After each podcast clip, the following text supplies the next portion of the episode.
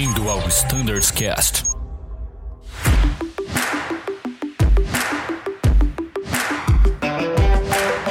Fala pessoal que acompanha o Standards Cast, sejam muito bem-vindos a mais um episódio. Hoje a gente vai falar sobre um tema que está bem na moda aqui na Azul, Operação Cold Weather.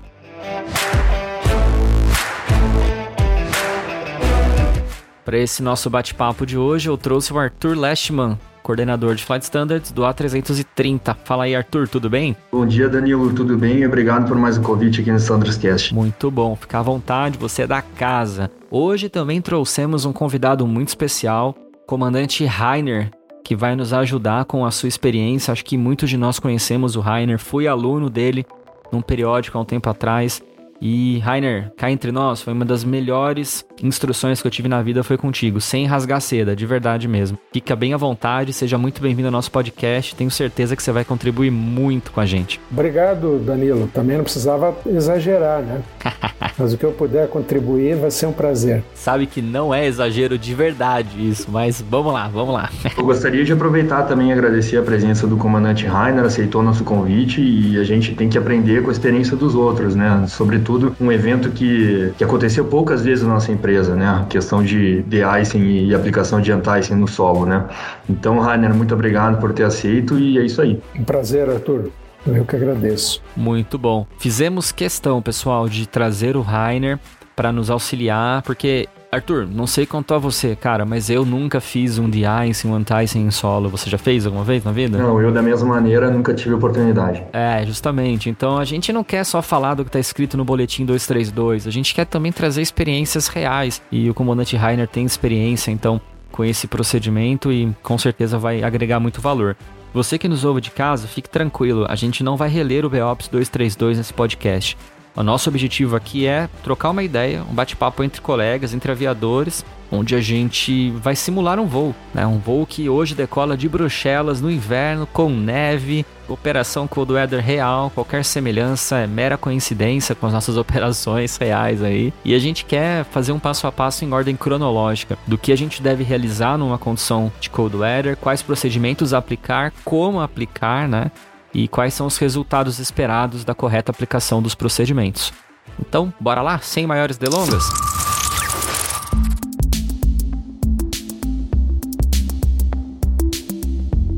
Muito bom, pessoal. Comandante Rainer e Arthur, faço parte da tripulação de vocês, tá? Estamos juntos aí nesse voo partindo de Bruxelas. Imaginem então que a gente acabou de se apresentar lá no hotel, entramos na van e estamos a caminho do aeroporto tá? A gente olha pro lado de fora, percebe que tem uma precipitação de neve, a coisa tá ficando meio tendenciosa um cold weather aí, pessoal. Chegando no aeroporto, a gente recebe a navegação, dá uma olhada no METAR e aí a gente de fato constata que a gente precisa aplicar alguns procedimentos específicos de cold weather. E aí, pessoal, a gente, nessa primeira fase de análise da meteorologia na navegação, o que, que a gente já pode utilizar de recurso da empresa para ajudar a gente a fazer um assessment da meteorologia, do cenário ao nosso redor em Bruxelas? O que, que vocês fariam? Bom, Danilo, de início a gente já poderia contratar o Dove, né, para a gente conseguir alguma previsão ainda mais específica, né, do que a gente vai ver pela frente. É, da mesma maneira, a gente já pode se antecipar com a manutenção para verificar quais são os procedimentos que eles vão ter que atuar na área deles para começar essa questão de de-icing e fazer essa, essa antecipação.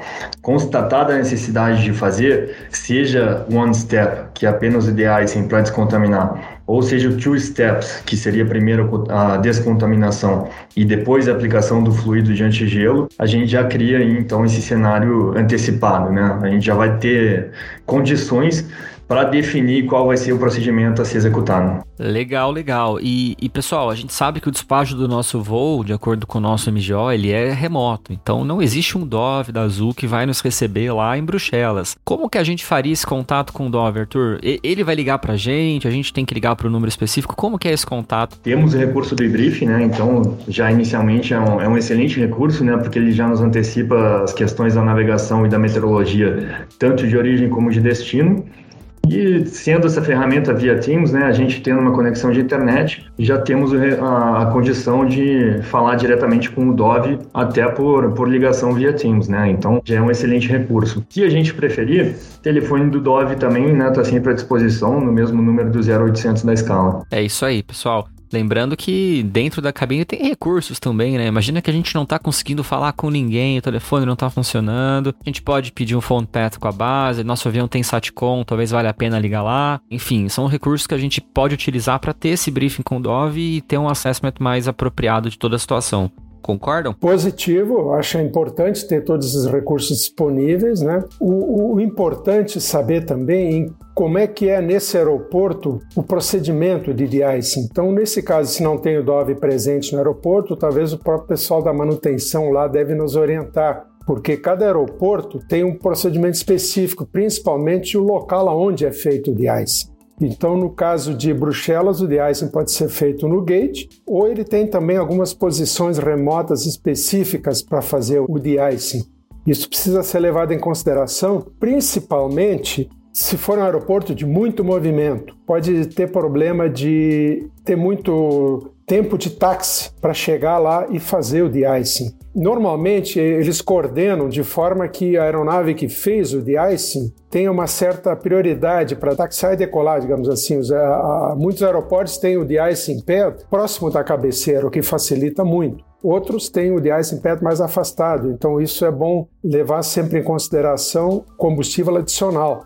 Eu, por exemplo, já tive um caso em que eu, entre a solicitação do pushback para fazer o de-icing e decolar, eu levei quatro horas. Nossa! evidente que não foram as quatro horas com os motores acionados, né? Levou mais de uma hora para autorizar a saírem do gate, aí aguardei numa posição remota. É feito um sequenciamento de maneira que quem sai do de-icing com ele feito, ele taxia e decola no, no, no, mais breve possível. Você dificilmente vai encontrar uma fila de vários aviões na tua frente para decolar. Então eles seguram as aeronaves no, no sequenciamento para permitir o, o, o, depois do de-icing tu ter uma certa certa prioridade, ter a menor demora possível, né, considerando o holdover time. Eles não sabem especificamente quanto é de cada aeronave, mas sabem que existe um holdover time depois que é feito o de-ice, né? Então isso é coordenado pelo pessoal de solo, da, do controle de solo, coordena junto com a torre, isso é uma coisa bastante organizada, isso nos grandes aeroportos, né? Rainer, sensacional!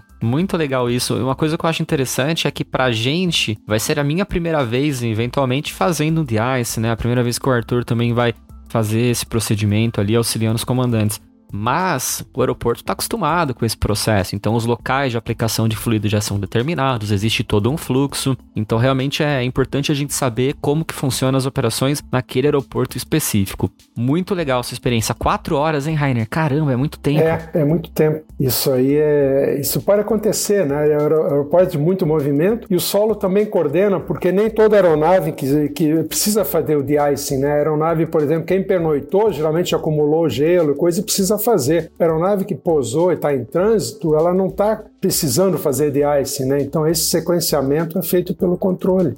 Então, no, caso, eu precisei, após uma hora no gate, mandaram sair para desocupar o gate, porque tinha uma nave chegando que precisava usar esse mesmo gate. Então, a gente foi rebocado por uma remota para depois acionar os motores e entrar na fila. Né? Então, são coisas que precisam ser levadas em consideração. E nesse táxi também, temos que lembrar que as aeronaves têm o, o ice shedding, né? onde é feito um, um run-up de 50%, conforme o motor, conforme o equipamento. Sim. Então, se a aeronave, eh, eu precisei fazer isso, o solo não autorizou porque tinha uma nave muito próxima a, a, atrás da minha, né? Então isso também tem que levar em consideração, manter um, um, um afastamento maior durante o táxi uma aeronave à frente do que se fosse uma pista seca, sem contaminação, porque tu, o jet blast ele pode jogar contra a tua aeronave a, os contaminantes, né? Então é importante nesse táxi fazer um manter um afastamento maior, né? Olha que legal, coisas que só a experiência traz, hein, Arthur? Como que a gente escreveria isso no manual? É, era bem que eu ia dizer, isso aí só com experiência mesmo, muito interessante, Rainer. É, é legal, inclusive, ter lembrado essa questão do Engine Sharing on Ground, né? Porque é mais uma questão que a gente nunca aplica, né? No, numa situação normal hoje, né? A gente não está habituado a isso e, e, aí nesse momento que a gente destaca, né? o, o nosso o, nosso Additional Procedure do QRH, Guidelines for Cold Weather Operations, quando lá no After Start, ele relembra dessa questão, né, da gente ter que fazer o engine ice shedding on ground, dependendo do tempo que a gente estiver aí, enfim, né, no, os motores girando em condição de, de contaminação, então, né, de, de contaminantes no, no solo e, e precipitando. Então, muito interessante. É, é legal a gente também é, se lembrar, e, e isso a gente vai, eu quero comentar daqui a pouquinho, tá?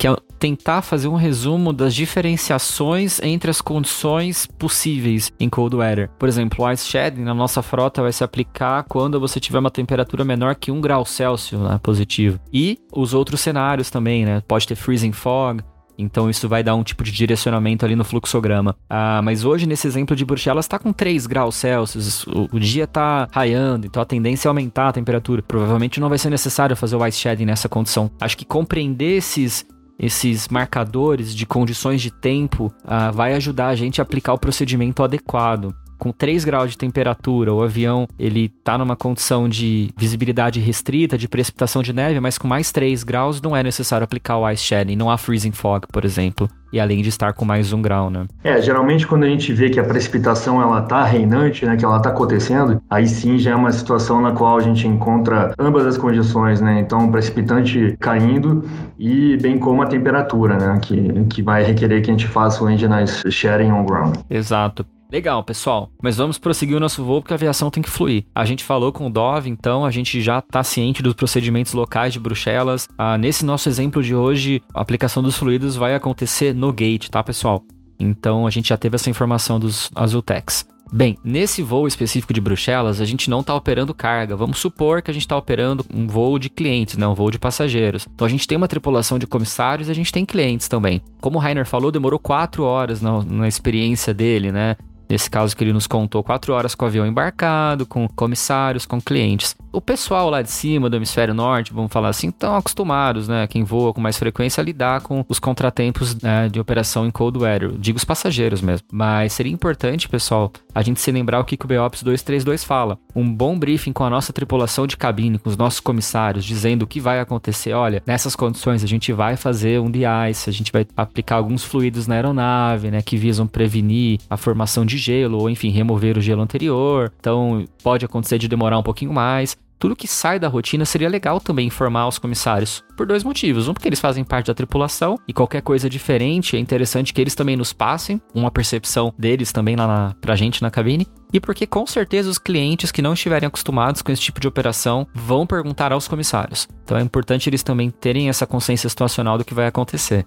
E lembrar também, né, Arthurzão, de fazer um speech para os clientes, né? Inclusive, está no nosso guia de speeches, né? Quando a gente tiver essa condição prevista, tá lá o speech para ser feito. É isso aí. Rainer, nesse voo de quatro horas, vocês precisaram se preocupar com isso? Comissários e clientes? Como que foi? É, o, evidente que os comissários foram brifados antes, né? E, o, e os clientes era é feito um speech frequentemente informando, porque o, o cenário ele já deixa o, tu vendo neve, essas coisas, o, o cliente já fica preocupado preocupado, é que nem chuva forte, trovoada, eles já têm medo de avião normalmente, né? Então o, o comandante fazer um speech é sempre muito tranquilizador para os clientes, né? Informar da, do cenário, que pode haver uma demora, que vai ser feito um anti-ice, porque quando o cliente olha para fora da janela, vê aquele caminhão, tipo um, um lava-jato ali jogando aquele spray no avião, ele pode se assustar. Então, falar isso com antecipação é, é, é bastante útil, bastante interessante para tranquilizar os clientes. Legal demais.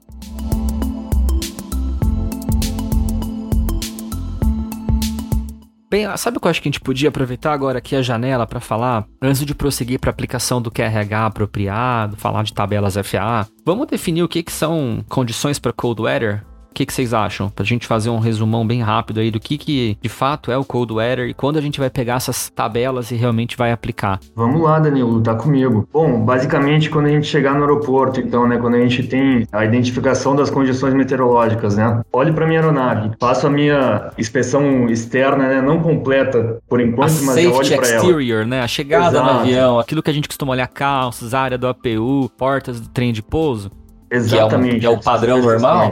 A gente vai conseguir ver se, se a aeronave está contaminada, né? Se ela tem é, neve na, na sua fuselagem, enfim. Então, isso já nos indica que pelo menos one step a gente vai ter que fazer. Mesmo que a gente tenha uma condição que já assim, já não tenha mais precipitação, que a temperatura esteja ainda elevada, não tem que fazer. A gente vai ter que descontaminar a estrutura da aeronave. Então já começou aí. Agora, qual é a condição para que a gente tenha que fazer o two steps, né? Então a gente vai ter que fazer um de-icing primeiro e depois um anti-icing. A partir do momento que a gente verifique que a precipitação está acontecendo, ou ainda que a gente tenha a confirmação de que ela vai acontecer, né, ao longo da, da nossa operação de solo, né? Então a gente encontrou aí duas situações nas quais é, vão ser requeridas o two steps. Se a gente abrir o nosso boletim número 232, a gente tem lá quatro condições, né, para que precisam ser cumpridas para fazer apenas o de-icing, que seria horário diurno, que não tenha umidade visível e que não exista nenhum tipo de precipitação durante a aplicação do procedimento, né, de descontaminação. Ou prevista para o futuro, né, durante taxi out também, justamente. Exatamente. Então, assim, uma dessas três condições não foi encontrada, tá lá no 5.5 do, do boletim número 232, a gente vai ter que fazer two steps, tá? De-icing plus anti-icing. Então,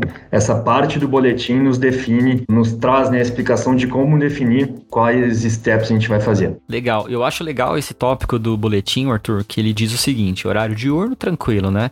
Ele diz assim: não haja ou não exista umidade visível. Aquela regra da uma milha terrestre, 1.600 metros, não é aplicada aqui. A ideia é que não haja umidade visível mesmo, né, Arthur? Ainda que seja superior a uma milha, né? Sim, é isso mesmo. É isso aí, não, não, não, não confundir as, as coisas, né? Uma coisa é aquelas informações de condição de formação de gelo menor que 10 graus de OT ou Isso, TAT. É a limitação, né, DEFCON, né, o icing conditions, né, aqui já é, diferente. Exato, aqui é a definição para aplicação de de-ice, se vai ser single, né, one step ou two step. É bem importante a gente não confundir.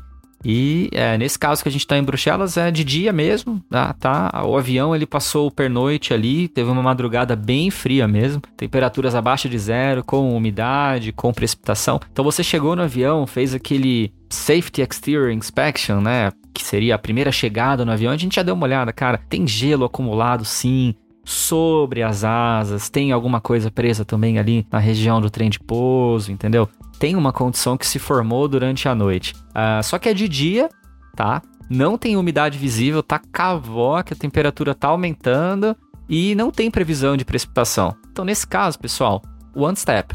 Normalmente pro DICE a gente vai usar o tipo 1, né? Mas aí tem vários tipos de fabricante diferentes exato, que vão, vão variar ali com a localidade de fato e o custo. Né? Basicamente né? o tipo 1 vai garantir a descontaminação com um holdover time, claro, muito menor em comparação aos fluidos tipos 2, 3 e 4. Mas enfim, né? Ele garante a descontaminação, que é o que a gente precisa nesse momento. Assim, cultura, né? Vamos falar, tipo 1, coloração laranja, isso, é, isso tem um motivo, né? Se eu pego um avião em trânsito, lá na etapa anterior, né, não sei aonde, fizeram a aplicação do fluido tipo 1 e na minha nova inspeção externa eu vejo alguns resquícios desse fluido, isso é normal, isso é esperado, tá? Isso pode acontecer realmente vários ciclos depois e não há nenhum tipo de consequência de performance ou degradação caso haja resquício desse fluido. Interessante só saber que ele é laranja, por padrão, né? Definição SAE do tipo 1, então segue essa coloração. Mas hoje em Bruxelas não é bem isso que tá acontecendo não, tá, gente? Tá frio, o avião tá contaminado já e a gente começa a perceber uma precipitaçãozinha ali de neve, tá, tá começando a, a virar o tempo de novo. Não tá mais cavoque não. Então já é um bom, um bom indício que a gente precisa então se preparar para fazer um two-step. E é o que a gente já falou. A gente vai entrar em contato com manutenção, entender aonde esse processo é feito, vai falar com os comissários, né? No momento apropriado, com o avião embarcado, a gente vai fazer um speech apropriado também para os nossos clientes e é isso.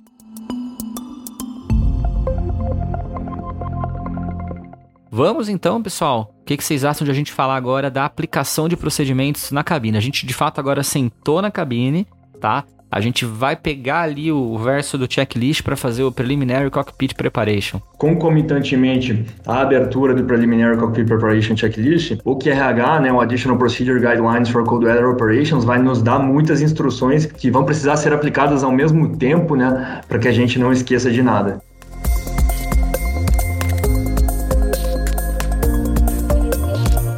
Ah, interessante, Danilo. Configuramos então a aeronave para ser feita a inspeção externa. O tripulante responsável por ir lá fazer, ele vai conseguir ter um big picture, né, da, da condição do avião, né? Então, quando for definido os procedimentos que a gente vai fazer, seja ele one step or two steps, ele já vai ter condição de passar para manutenção ou já para o Iceman quais estruturas precisam de uma, de uma atenção especial, né? Então, se ele viu, por exemplo, uma entrada de ar lá do, numa runner, por exemplo, está mais contaminada, enfim, ele passa essas questões, né? Uma parte do trem de pouso. Então ele conseguiu ver qual é a área que está com uma contaminação mais pronunciada, vamos dizer assim. Legal, legal. E esse Guidelines for Cold Weather, ele é realmente um passo a passo, né? Esse Guidelines, ele foi, ele foi feito pela gente, né, Arthur? Foi um fluxograma feito pela Azul e, visa realmente ser um passo a passo e faz menção, lógico, aos procedimentos descritos lá no FCON em Supplemental Procedures. Mas a primeira caixinha é isso que a gente já discutiu aqui. Faz então a Safety External Inspection, que é a chegada no avião, faz a Preliminary Cockpit Preparation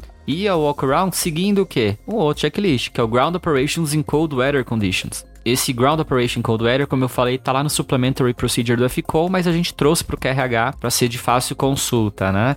E é importante dizer que esse não é, por ser um supplementary, até a filosofia dele, é que ele é realizado na filosofia Read and Do. É, e é interessante a gente falar, né, Danilo, que eles vão aparecendo numa ordem sequencial, né? Então, o primeiro Supplementary Procedure que está aí no QRH é o Ground Operations and Cold Weather Conditions. Acabou essa parte de Guidelines for Cold Weather Operations, né, que é o primeiro procedimento, a próxima página já é o Ground Operations and Cold Weather Conditions. Então, é uma ordem sequencial, né? A gente vai passando as páginas e ele aparece aí pra gente. Então, tá, Exato. tá na mão, né? E, e realmente, pessoal, é ler e executar. Então ele vai descrever com calma ali o que que é os... Ele, interessante, né? Ele fala até a questão de performance, né? Análise de decolagem. Ele começa assim, for ground operations on contaminated runways, refer to performance, takeoff, CTA, 10 general. Por exemplo, ele está dizendo onde a gente extrai a performance em pistas contaminadas, né? Atualmente, via software ou via Dove, né, Arthur? As tabelas foram removidas do FCOM. Mas antigamente tinha lá um, umas tabelas para aplicar correção dependendo do tipo de contaminante, para decremento de peso máximo de decolagem e V-speeds também, né?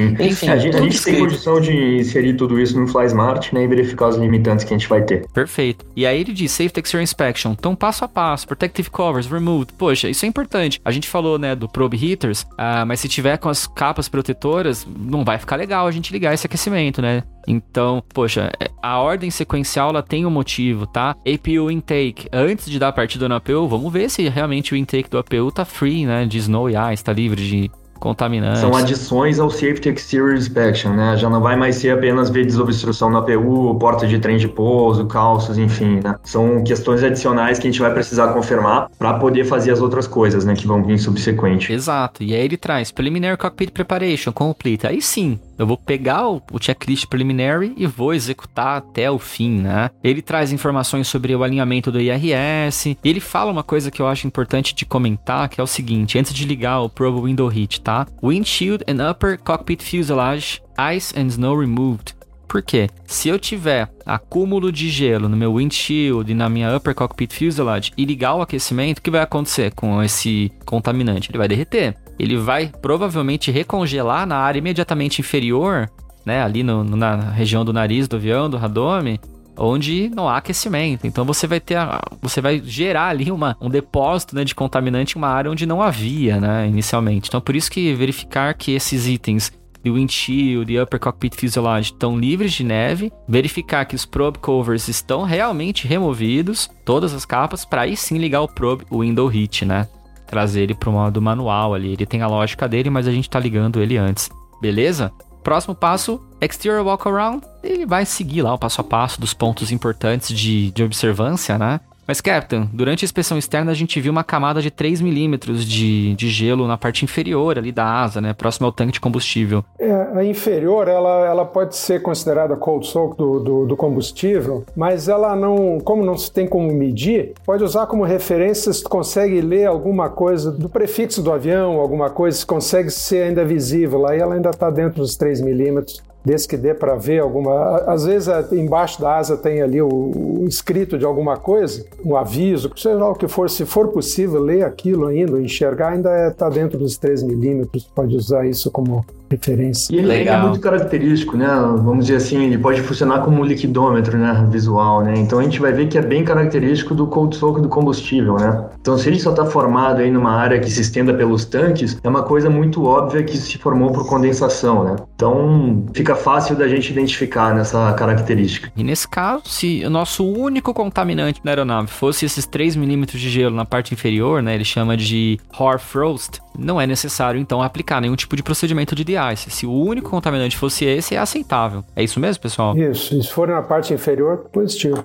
É isso aí, muito bom. E a gente então completa aqui, né, o nosso checklist de Ground Operations in Cold Weather Conditions. Lembrando de uma cereja do bolo, né, Rainer? No simulador lá você deve ver isso. Após a partida do motor, lembrar de voltar o probe window hit para alto, né? É algo que mostra consciência situacional ali, né, Rainer? É, isso normalmente é esquecido, sim, mas uh, eu achei que está muito bem escrito aqui no QRH, a sequência toda está bem, bem salientado, eu acho isso interessante. Não precisa ficar abrindo é, FCOM, FCTM, está tudo resumido no, no, QRH, bastante útil isso. Ainda no Cockpit Preparation, né, é legal a gente frisar isso, né, que o Guidelines for Cold Weather Operations no QRH, ele vai separando por fases, né, de, de voo aí, né, por, por períodos. Ainda ali no Cockpit Preparation ele fala, determine in which position icing procedure will occur. Ou seja, sabendo onde a gente vai fazer o, o, o de-icing procedure, a gente já consegue também se antecipar quanto de combustível extra para táxi a gente vai precisar, né? Então, se vai ser no gate, talvez não seja tanto quanto a gente precisar ir até um de-icing pad bem remoto para depois ir para outra parte da cabeceira, né? Então, isso já nos indica, já nos antecipa quanto de combustível extra a gente vai, vai precisar pedir considerando o táxi. É, isso é importante, Arthur. É bem observado. Esse combustível adicional ele pode ser bastante útil no. Sim, claro que naturalmente a gente já consideraria, né? Mas assim, sabendo em que posição a gente vai fazer, daqui a pouco a gente vai precisar pedir ainda um pouco mais, né, do que, do que pediria antes, né? É. E é aquilo que a gente falou no comecinho, foi até o comandante Rainer que trouxe, né? O quanto antes a gente tivesse informação, entendendo a característica daquele aeroporto, talvez até naquele briefing com o Dove a gente já se alinhe quanto esse combustível extra, já vem uma navegação apropriada, né? Os pesos adequados também a gente já fica ciente deles, né, em relação a esse combustível específico para o táxi out aí. Lógico que não vai impactar na load sheet, porque a gente vai queimar esse combustível durante o táxi na teoria, né? Mas em relação à navegação, seria interessante a gente ter esse valor do mínimo fuel required ali, considerando o tempo adicional de táxi, né? Isso. E é legal realmente ter esse alinhamento com o Dove. Muito bom, bem observado, pessoal. Próximo tópico aqui no Guidelines é ainda dentro de Cockpit Preparation, garantir né, que aquele Lowest Operational Use Temperature ele é respeitado e para isso tem que checar a tabela da FAA, né? Então, peraí, pela primeira vez aqui no podcast, vamos falar sobre a tabela da FAA. O Arthur, por que, que a gente tem que checar esse valor né, de temperatura mínima operacional ali, laut? Simplesmente por uma questão de viscosidade né, do fluido, porque ao longo da, da decolagem né, a gente tem que garantir que ele possa se é, percorrer toda a fuselagem, né? Vamos dizer assim. Então, se a gente tiver uma temperatura muito baixa, né, extrema, por exemplo, menos 26, menos 29, né, próximo até a casa do, dos menos 30, a gente vai ter uma viscosidade bem reduzida. Então, a gente precisa verificar se esse fluido está nos atendendo nesse termo. Então, se a gente pegar temperaturas extremas mesmo, é um ponto de atenção. E é interessante, né? Esse, esse conceito, ele é o seguinte, o fluido, ele não é infinito na sua capacidade de proteção para formação de gelo, né? Então, existe uma temperatura mínima na qual esse fluido ele pode ser considerado para nos dar essa proteção de. É exatamente isso que a gente vai checar. Se a gente descobre que para os fluidos utilizados ali, como você falou, menos 30 graus e por um milagre dos céus, vai, era do gelo, tá lá fora menos 35 graus no lugar onde a gente está, em Bruxelas, por exemplo, cara, não adianta. O seu fluido ele não vai ser eficiente para te prevenir a formação de gelo durante a sua corrida de decolagem, enfim, durante o tempo do rodover time, na verdade. Então, não tem o que fazer, pessoal, tem que esperar esquentar mesmo, né? Rainer, você já viveu algum momento onde você operou em algum lugar em que você teve que esperar aquecer para os fluidos fazerem efeito? Não, não cheguei. Felizmente eu não, não passei por isso, não. O que eu operei foi máximo menos 15 graus por aí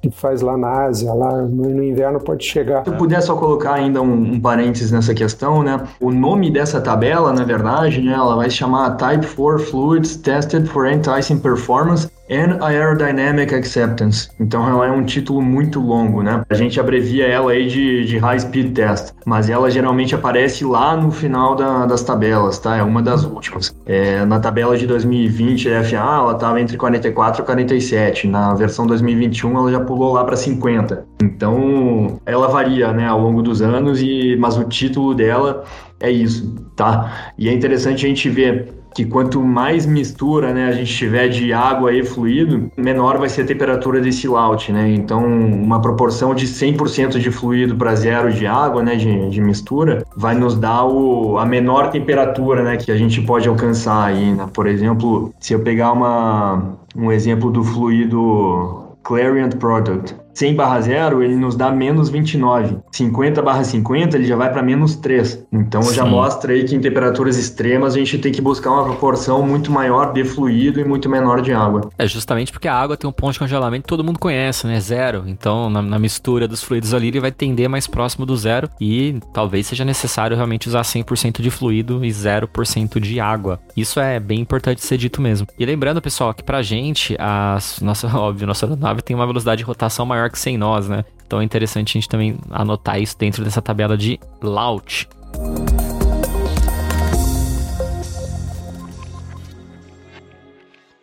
Ah, legal. E aí, temos tudo isso definido, legal, tudo checado. O que, que a gente faz? Prepara o avião, né? Segue o SOP, lembrando de já tá ligado ali o probe window hit, faz todo o procedimento do SOP de preparação, faz o briefing, né, pessoal? A partir daí a operação ela já se torna um pouquinho mais normal. Que o próximo passo é o before fluid spraying dentro do nosso guidelines, né? É isso, nesse momento é vida normal, né, pessoal? Concordam? É isso aí, Danilo. Até esse momento, preparação normal. Legal. E aí, beleza, pessoal. O embarque tá encerrado, fizemos aquele speech para os clientes, avisamos da, do procedimento que a gente vai realizar e tudo mais. Fechou a porta da nossa astronave e a gente descobriu que o anti-ice, né, o de-ice, nesse caso a gente vai fazer em two-step, ele vai ser realizado no gate. Fechou a porta, aquela coisa toda, tá? E aí, pessoal, estamos prontos para iniciar ali o nosso procedimento de aplicação de fluido no gate que, que a gente faz daí em diante? Bom, tranquilo. Então o próximo procedimento é de fato Before Fluid Spraying. Basicamente, o que, que ele vai querer configurar? Né? Claro, a gente começa com comunicação com o Iceman, né? com, com a manutenção,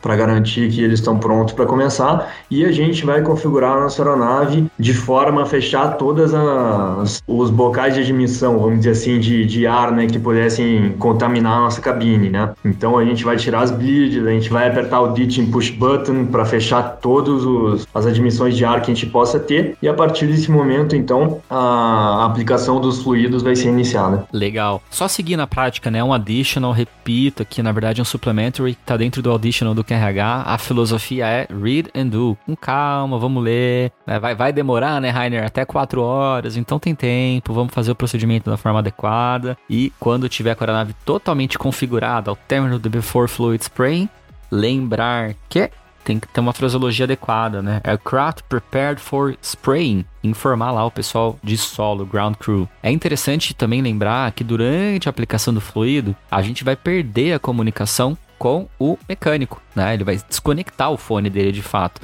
A gente tem que, no entanto, até por força de regulamento de tráfego aéreo, né? A partir do momento que se perde a autorização de pushback, é a escuta contínua do órgão ATC.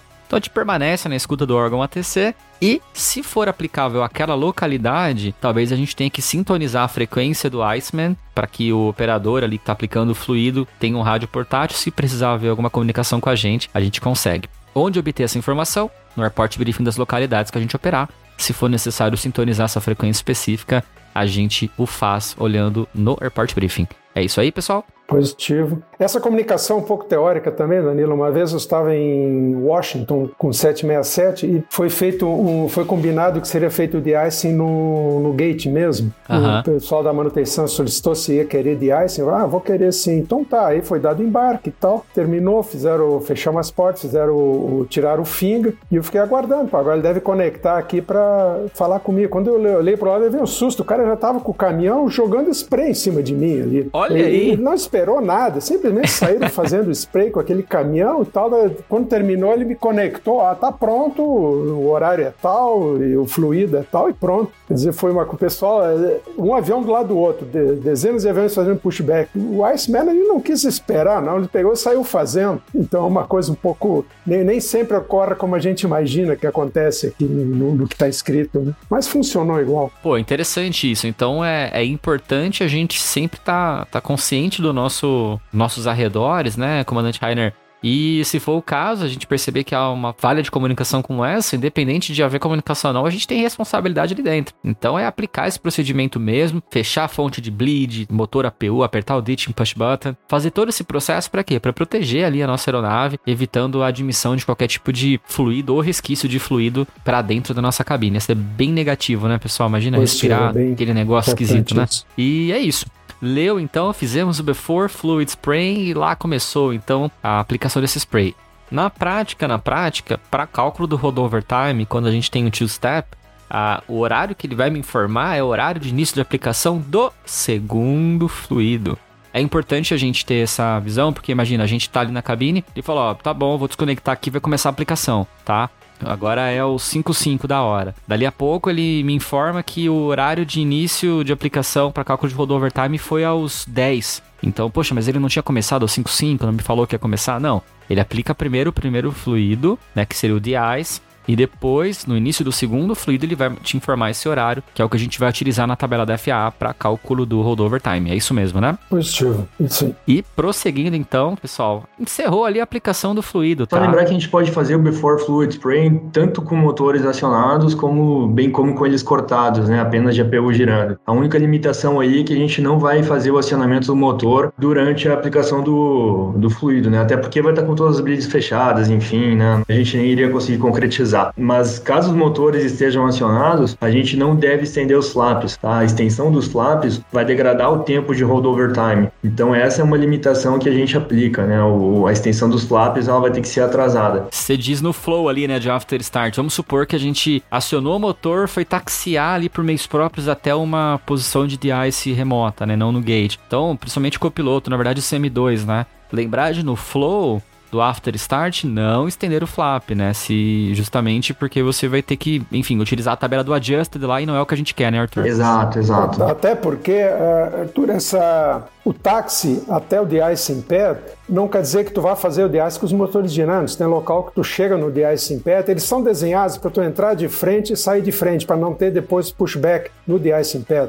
Então tu vai com os motores girando e pode ser que tu tenha que cortar os motores lá. E depois faz o de-ice, aciona de novo e aí taxia. Então por isso os flaps o ideal é deixar sempre para o final lá na cabeceira, porque ao, ao longo desse táxi, mesmo depois do de-icing, pode ainda ter formação de gelo. Então deixa os, os flaps recolhidos até próximo da cabeceira, em qualquer das, do, do, dos cenários, em qualquer das condições. É isso aí, por ambos os cenários, né? Pela, pela tabela considerar que o flap de fato vai estar recolhido e também pelo fato de a gente poder ter o solo contaminado, né? E aí a gente teria mais, maior aderência de contaminantes no flap, né, ao longo desse táxi e não é o que a gente quer, né? Então, são aí dois motivos pelo qual a gente atrasa a extensão do flap até o before takeoff. É isso, isso aí. até chegar próximo da cabeceira. Até tem lugares que, uh, geralmente a taxiway ela é limpa, com tratores, limpam a pista, mas tem taxiways que são estreitas. Às vezes, aviões grandes, o motor está fora da área da taxiway. Então, ele pode jogar aqueles contaminantes que foram jogados por lado da taxiway, pode jogar contra a aeronave que vem atrás, né? Então, tem que ter, ter esses flaps recolhidos é bastante importante até o final, né? Deixar para fazer tudo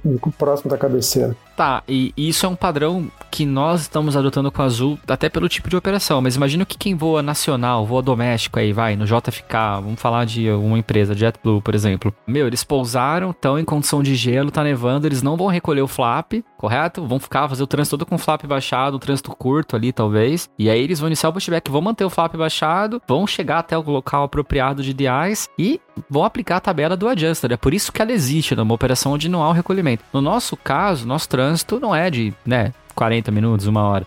Aliás, é um trânsito bem longo. A gente vai falar sobre esse processo de recolhimento de flap após o pouso lá na frente, mas normalmente a gente vai pegar o avião com os flaps recolhidos já, né, Arthurzão? É isso aí, isso aí, Danilo. É por isso, é, então, que existe, fica né? estendido até o gate para que a manutenção possa fazer uma inspeção. Se não houver contaminante ali, eles recolhem o flap e tu, e tu faz depois, a, a, próxima etapa é feita com o flap recolhido, não é problema não. Exato. A tabela de adjuster existe quando essa condição não puder ser satisfeita. Então, um trânsito, algum tipo de operação onde não há um recolhimento do flap após o pouso e a saída dele novamente, né? Então, é por esse motivo que há essa tabela de adjuster. Na prática, o fluido está sendo aplicado com os flaps estendidos, é isso. Mas isso não se aplica à nossa operação. E para comentar um pouco sobre essa tabela adjuster, ela é exclusiva para quando a gente estiver utilizando essa tabela lá no FAA, no, nos Estados Unidos mesmo, tá? Ela não funciona para outros locais no, ao redor do mundo, né? Fazendo aqui um link, a gente pode utilizar essa tabela da FAA em qualquer lugar do, do mundo, em qualquer aeroporto. Mas a aplicação da tabela adjusted, ela é exclusiva para os Estados Unidos. Isso aí. E na prática, a Azul definiu que a gente não vai precisar usar porque o flap vai estar recolhido de uma forma ou de outra. Então, é isso. Só para gerar dúvida qual a diferença de uma tabela para outra, tá? Aproveitei o gancho aqui.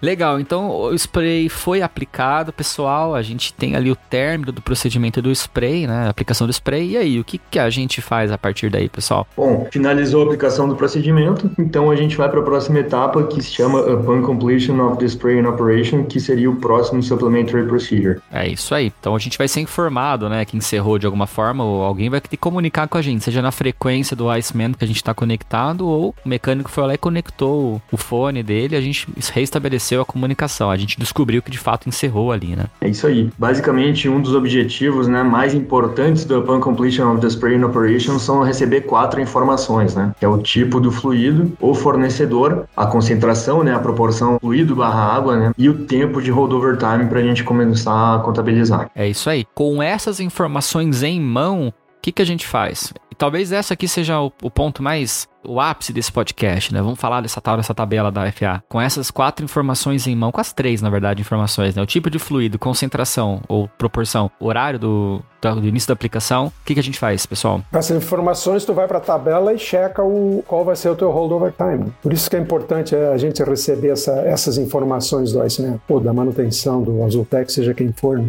É isso aí.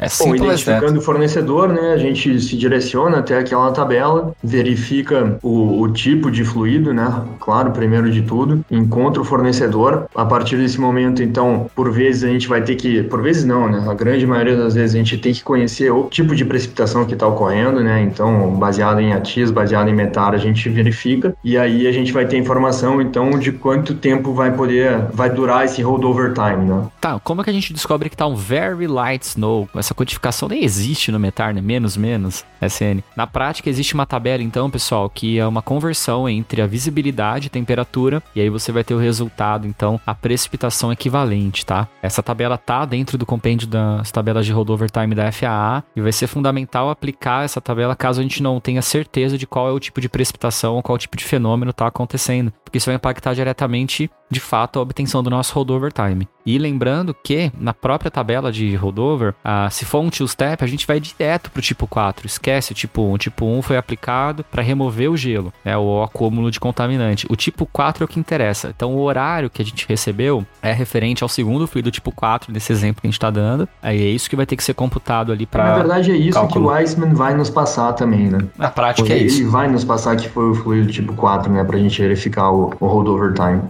Exatamente. E a gente tem duas possibilidades, Arthur e comandante Rainer, dentro dessa tabela. Tem um horário mínimo e um horário máximo, né? Na prática, qual que a gente vai utilizar no dia a dia? Bom, definimos, né, na nossa padronização operacional pelo tempo inferior, né, para ficar mais conservativo. É isso aí. É isso, essa é uma opção da Azul, porque essa ela tem uma, uma janela em que o tripulante vai avaliar se está em light, se está em medium, se está em heavy. Então ele vai optar o holdover, pelo holdover time. Se a Azul optou por usar sempre o inferior, então já esse cálculo não precisa ser feito, já vai direto por inferior e pronto. É isso Você aí. simplifica a operação nesse sentido, é uma opção da empresa, né? Perfeito. E é interessante a gente comentar também que, é claro, né, o, a equipe que vai fazer o, o de-icing, ela tem muita experiência, né, ela conhece bem. Então, baseado nas condições tanto de, de meteorologia, né, a precipitação que está ocorrendo percorrendo, bem como do, do tempo de táxi, né, previsto até a nossa decolagem, eles sabem qual fluido é o mais adequado a ser aplicado, né, inclusive a proporção, né. Então, se eles sabem que a gente vai demorar para decolar, né, que a aviação tá pouquinho enrolada, eles já optam pelo 100 barra zero, que nos dá aí, às vezes, uma hora e meia, duas horas, enfim, né, claro, dependendo do fornecedor, dependendo da precipitação. Então, eles também se utilizam da experiência para nos deixar confortáveis. É isso aí. Lembrando sempre então daquela tabelinha que eu comentei, né? Atualmente na versão que a gente tem aqui, é a tabela 42, mas ela pode mudar de, de lugar também, né? Snowfall Intensities as a Function of Prevailing Visibility. A conversão simples ali, dia, noite, temperatura, visibilidade, ele, dá, ele traz em uh, milhas terrestres ou em metros, e a gente tem então a codificação de Very Light a Heavy, que a gente vai utilizar na tabela do fluido tipo 4, nesse exemplo, para determinar o nosso rollover time. Beleza? Percorremos tabelas, hein, pessoal? Fomos, enfim, consultamos uma série de tabelas aqui, mas o importante é que a gente está conseguindo demonstrar como que é a aplicação desses procedimentos.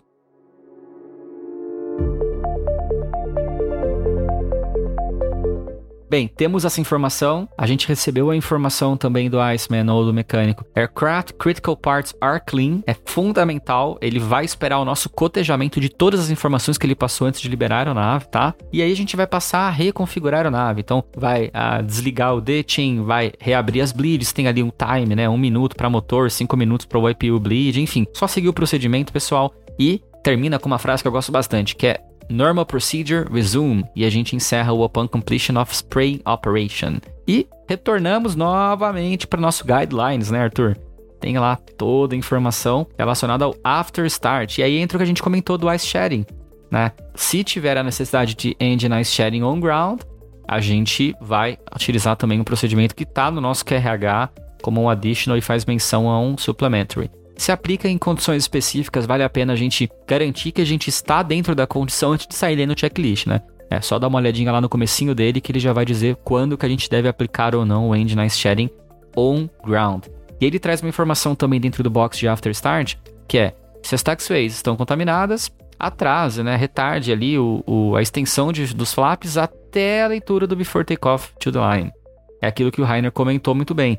Tá? Vamos então postergar ali a extensão desse flap. No flow de after start, não estender o flap, segurar ele ali em zero para que a gente não adicione contaminantes ali a uma superfície que já está limpa, beleza? Danilo, só voltando um pouco ali naquele item do claro. Before Fluid Spraying, ali depois tem uma nota que fala que o comandante deve assegurar que foi feito o mesmo tratamento para ambas as asas. Legal. Isso é uma coisa que é difícil o comandante determinar, porque ele está sentado no cockpit e ele não está avistando. Sim. O que a gente precisa ter em mente, o, o ambiente onde o pessoal está aplicando lá, o ambiente externo, é bastante hostil. Tem neve, vento, às vezes chuvisco, vento forte. É, é um ambiente bastante hostil para o pessoal que está trabalhando lá fora. Sim. E aconteceu um episódio, só para ter uma ideia, o comandante fez o, o isso no 77, ele fez o, o anti-ice, foi taxiar para a cabeceira. Aí a comissária ligou lá na frente e informou que um passageiro havia informado que uma da, numa das asas não havia sido feito o, o, o de-ice. Nossa. Ele, ele, achou muito estranho, aí pediu para alguém ali da tripulação dar uma olhada lá fora e confirmaram realmente uma das asas não tinha sido feito. Então é uma, um erro humano que a gente não tem como avaliar, porque tu não vai ali fora olhar depois que foi feito o anti-ice. Então devia ter um avião do lado do outro, aquele ambiente extremamente hostil, dois caminhões, um de cada lado, e um achou que o outro fez, o outro não fez, fez do outro avião, aquela confusão, alguma falha houve em que uma asa não, numa das asas não tinha sido feito o, o de-icing. Então vê que situação crítica. Então eles Nossa. retornaram e, e, fizeram o, o de-icing completo. E foi uma informação de um passageiro, quer dizer, erros podem acontecer.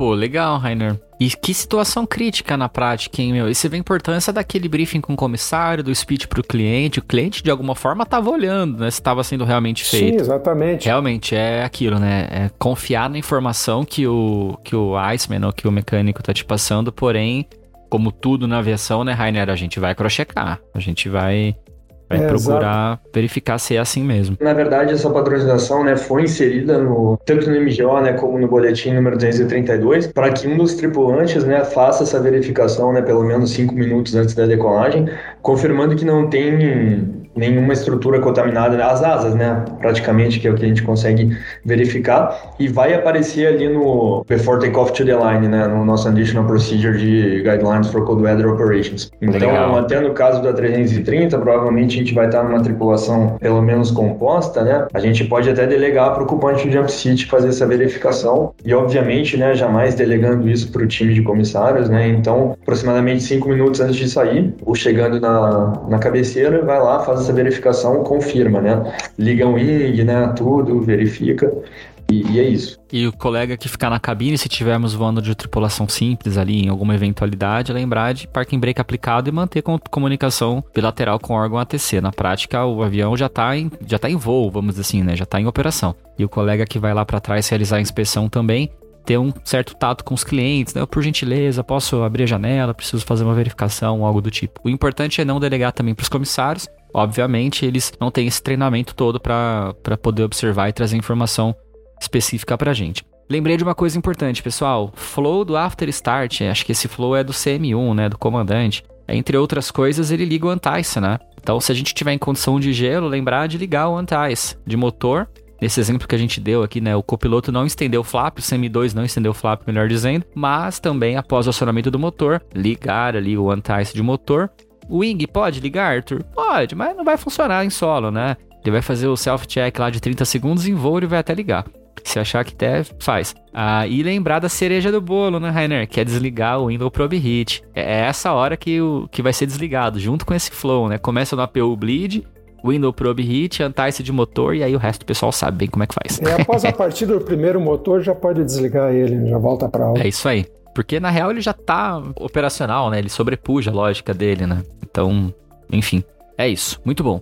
Voltando então, a gente tá chegando próximo da cabeceira ali, já até fizemos, viu, Arthur, esse pre-takeoff safety check ali. Fomos lá olhar, alguém foi lá olhar a, as asas, né, como o Rainer muito bem também sugeriu. Então estamos próximos ali da, da cabeceira, próximo do ponto de espera, cinco minutinhos antes, já fizemos esse check e o flap tá recolhido. O que, que a gente faz agora? Der, lógico, stand flap, né, e executa as ações finais ali do, do flow do before takeoff to the line, né. Então se o fly controls não foi feito ainda por algum motivo, enfim, todo aquele flow que o piloto CM2 realiza e a gente o Before Takeoff to the Line. É isso mesmo? É isso aí, Daniel. E lembrando que a gente pode ter ficado parado um longo tempo ainda né, no, no solo, então de novo a gente vai ter que considerar a necessidade de fazer um engine sharing on ground, né? Então, dependendo do que a gente encontrar aí, mais uma vez a gente vai ter que fazer essa aplicação de potência no solo para descontaminar todas as estruturas do motor e depois disso sim fazer a decolagem. Muito bom. Lembrando da dica do, do Rainer também de manter um distanciamento maior com a aeronave à frente, né? Se todo mundo seguir isso, vai ser bem seguro fazer esse engine sharing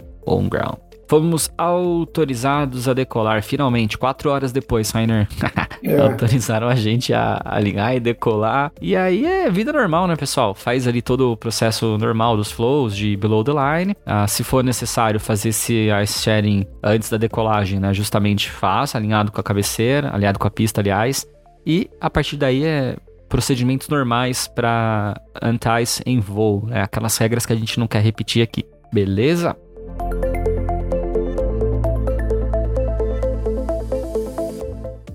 Muito bom. Então a gente voou, coisa linda, maravilhosa e tal. Poxa, fomos iniciar a aproximação e de novo a gente tá pousando num lugar onde tem condições de cold weather. A gente vai pousar ali com o anti ligado, de motor, de asas, se for o caso. Ah, enfim, tudo que tem que ser feito a gente vai fazer, tá, pessoal?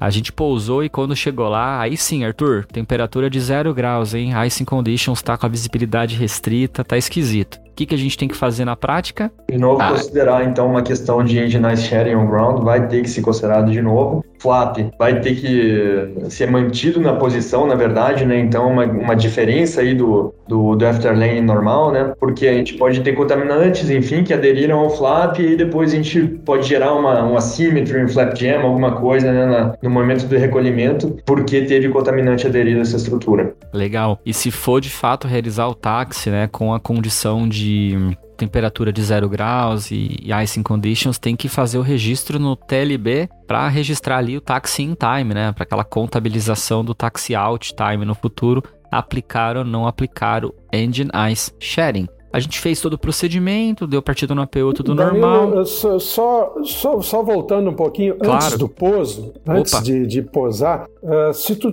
tem as condições de precipitação, coisa assim, no, na, na, na, pista, tu já sabe que tu vai estar tá com o Isaac Christian. Problema também, a Airbus recomenda, se tu durante o voo, digamos está chegando em Kennedy lá e estava em condições de gelo, de repente a 2, 13 mil pés, tu saiu da camada. Uhum. Boa visibilidade, mas lá embaixo está zero graus, abaixo de zero. Então, aquele gelo que formou, que acumulou nas áreas não degeladas, não aquecidas do avião, aquele gelo vai permanecer. Então, isso vai é, na, na, raiz da asa, na fuselagem, na cauda. Esse gelo pode não se soltar. Então, a aeronave vai estar tá mais pesada e vai estar tá aerodinamicamente um pouco degradada. Então, é recomendado, mesmo nesse caso, fazer o cálculo de landing distance considerando Isaac Christian, mesmo que tu não tenha uh, é uma precaução, uma prevenção né, de, de, usar o Isaac Christian porque a aeronave está deformada. E no FCTM eles recomendam tanto para o 330 quanto para o 320 usar um, um acréscimo de velocidade também para cobrir essa possibilidade. Então, por exemplo, no 330, se estiver em clean configuration, usar a velocidade VLS mais 15 mínima, né? E no, no 320 VLS mais 10. É interessante usar essa margem de segurança, porque tu não sabe co como é que estão as superfícies onde não é aquecido. Muito, muito bem lembrado. Lembrar então de fazer esse cálculo usando as tabelas de performance, né, por enquanto, enquanto não tem um iPad, apropriadas ali da distância de, de parada, né, Rainer? E aplicar é, esses... Mesmo no iPad, ele te oferece a opção de Isaac Christian, né? Usar essa opção, ela, ela te facilita. Para ter uma ideia, tem aeroportos como, por exemplo, em, em Narita, quando vai para Tóquio, se tu aproximar por cima do mar, tem uma distância ali, está escrito na carta do, do ILS, do procedimento mesmo, uh, no máximo parece 14 milhas do aeroporto, é obrigado a estar com o trem embaixo e travado. Olha porque esse, o gelo que formou embaixo ali, na hora que baixa o trem, abre as, as portas, pode quebrar aquele gelo e cair em cima das casas. Então é obrigado até aquele ponto estar tá com o trem embaixo e travado para evitar que caia gelo, que eh, seria justamente na linha do litoral, né? onde começariam as, as residências e coisas. E isso é obrigatório em todas as aproximações, mesmo se tiver cavoque, não tiver formação de gelo é um procedimento mandatório da parte deles, porque pode formar gelo ali embaixo e a hora que abrir as portas quebrar o gelo e esse gelo cair lá embaixo em cima das pessoas. Essa formação de gelo fora das áreas, porque o Wing Anti-Ice ele só degela os últimos quatro, uh, né, os outboard slats, né? É, no, no, no 20 os últimos três leading edges, né, mas o restante não é degelado, então pode ficar gelo acumulado ali, isso é bom levar em consideração sempre. Não, sensacional o que você falou e também lembrei de, de uma informação, Rainer, que é evitar o voo prolongado com flap estendido em condição de gelo, né? Então Isso, é, é algo também que a finesse da técnica ali, né? Vamos dizer, o FCTM também ele promove essa sugestão. E o que você falou é muito, muito, muito legal mesmo. Essa informação das velocidades mínimas com ISA crashing, aí vale reforçar quais são as condições de ISA crashing de fato, né? A evidência é quando há o gelo no Visual Indicator ou até mesmo preso aos windshield wipers. É uma forma que a gente pode ali identificar. O que você falou, tem dois cenários diferentes no. Isso tá no FCON, Supplementary Adverse Weather Minimum Speed with Ice Accretion. Tem dois Exatamente. cenários: Wing Antice operativo e o Wing Antice not operative. Então, por algum motivo, se você perder o Wing, wing Antice, o avião vai cair? Não, não vai cair, calma. Já tá voando, então ele tá ali com reações aerodinâmicas acontecendo. Mas a Airbus recomenda manter no mínimo VLS mais 10 e Green Dot e sair da condição de gelo o mais rápido possível, né, Rainer? E se o Wing Antice tiver. Isso se o antivesse estiver inoperante, mas inoperante. mesmo com ele operante também é bom uma, ele, ele dá uma, um adicional ali de VLS isso. mais 15. É isso que eu vou dizer exatamente. Se tiver com ele operativo, olha que interessante, com ele operativo com a aeronave limpa, VLS mais 15, que é exatamente o que você falou. A partir do momento que a gente sujar ali com o 1, 2, 3 ou full, VLS mais 5, um mínimo, para compensar ali essa degradação de, de, aerodinâmica, né, Rainer? É legal essa informação, tá lá no FCON, Supplementary Adverse Weather Minimum Speed with Ice Accretion. É outra cerejinha do bolo, né, na prática. Muito, muito bom. E beleza, acho que agora sim pousamos, pessoal. O que, que vocês acham? É landing? Pousou então, fizemos todo ali o afterland, não recolhemos o flap, aplicamos o engine sharing on ground, é, informamos no TLB ali o tempo de taxi para o próximo colega descobrir ali e fazer os cálculos apropriados. Fizemos o táxi com no máximo 10 nós, né? Ah, é isso é, bom, é a nossa hein? limitação, né, para taxi contaminada. Boa, bem lembrado também. E a gente fez ali de fato o taxinho em uma taxiway, uma superfície contaminada, né? Então lembrar que ainda tem um outro supplementary que está inserido também no QRH, que é o Supplementary de Operations on Contaminated Airports. Só vale para o pouso esse supplementary que está adicionado dentro do Additional, tá? Ele vai falar várias coisas ali específicas, vai falar algumas diferenças sobre o parking, que é justamente a questão do recolhimento dos flaps e dos slats, né? Então, após o desligamento dos motores e tudo mais, faça uma verificação se de fato a região dos flaps e dos slats está livre de contaminantes, com as bombas elétricas, né, dos sistemas hidráulicos apropriados. Só seguir ali e ler, pessoal. A gente vai recolher esse flap, esse slat e vai depois reconfigurar as bombas. Então lembrar que tem esse checklist também para aplicar, beleza? Isso aí, Danilo. E para encerrar tudo aqui é o securing, né? Securing the aircraft considering de fato code soak né? E aí é lido, a gente vai verificar se se aplica ou não essas condições. Ah, e se for necessário, então a gente vai configurar a aeronave ali, deixá-la segura para uma condição de code soak. A gente tem lá as definições específicas de quando isso vai se aplicar ou não. Uma coisa que é importante também, pessoal, que a gente precisa reforçar é é necessário reportar no TLB o procedimento de ICE e anti-ICE, né, Arthurzão? Isso, se, isso aí. Se, Chegou na próxima base, já, já entrega o TLB reportado. Exatamente. Então, acha um tempo durante o voo ali, ou assim que possível, mas é importante ter reportado ali que o, a execução do DICE, né, a aplicação do anti-ICE fluid foi realizada e tá ali todas as informações disponíveis para a manutenção responder. Ela vai responder maintenance ao ar, provavelmente, né, Arthur? Mas, é, enfim, essa informação é muito mais para o próximo colega de voo saber que esse procedimento foi aplicado no avião do que de fato requerer uma ação de manutenção consequente. Né? É, e ao mesmo tempo deixa a manutenção ciente, né, de que de todas as atividades que foram feitas antes, né, na, na inspeção deles eles podem verificar também os, os locais, as entradas, né, e, e, da mesma maneira, uma coisa que a gente pode comentar, os fluidos são, são coloridos, né, então vai ser normal que a aeronave também esteja manchada, vamos dizer assim, né, até por alguns ciclos depois do voo, né, então é mais uma, uma uma questão, ó, essa coloração na estrutura da aeronave, mas foi aplicado um, um fluido de anti-icing e de-icing, né? Então, tá aí a explicação. Perfeito. É isso aí, pessoal. Que voo trabalhoso, hein? Vamos combinar aqui. A gente leu muito checklist, fez tudo Faz com... pensar. Faz pensar. É um voo diferente do normal. Mas a boa notícia, pessoal, é que tá tudo escrito. É filosofia que a gente faça isso read and do. Então, o importante é fazer a aplicação correta dos procedimentos. A ordem que o QRH já traz é a ordem sequencial lógica. E o BOPS 232 está ali para esclarecer um pouquinho também sobre a utilização das tabelas de rollover da FAA e de todos esses processos. Mas é um voo trabalhoso, porém, é o que é necessário para manter o voo seguro. O comandante Rainer, que já operou nessas condições por aí afora, né, Rainer? Sabe bem como é que é, né? É, positivo. É uma situação que não é muito comum de ocorrer, então a gente uh, seguir as orientações da empresa, do fabricante, é bastante importante.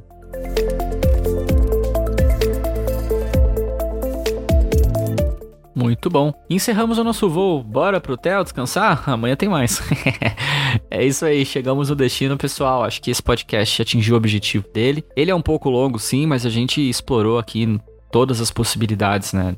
Desse, desse procedimento. Espero que seja de fato útil. E estou bem satisfeito com o resultado, pessoal. E quero passar a palavra para o comandante Rainer transmitir ali uma palavra de consideração final para encerrar esse podcast.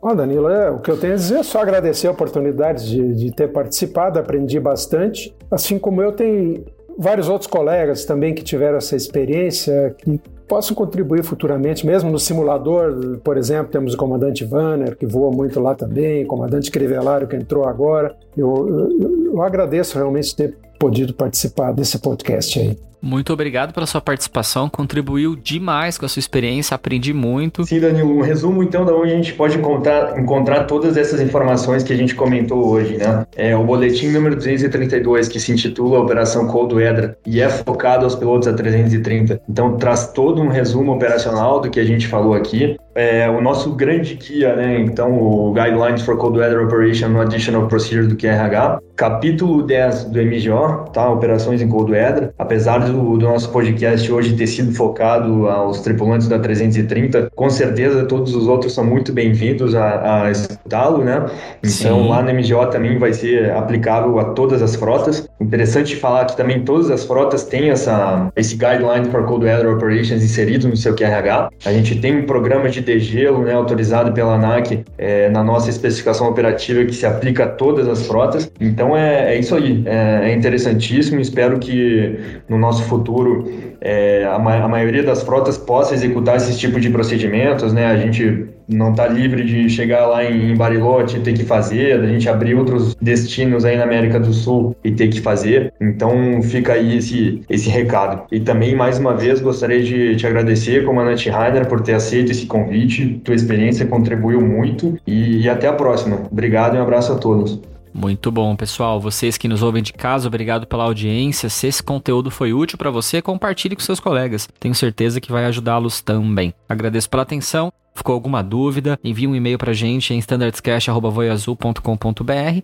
Até uma próxima e tchau!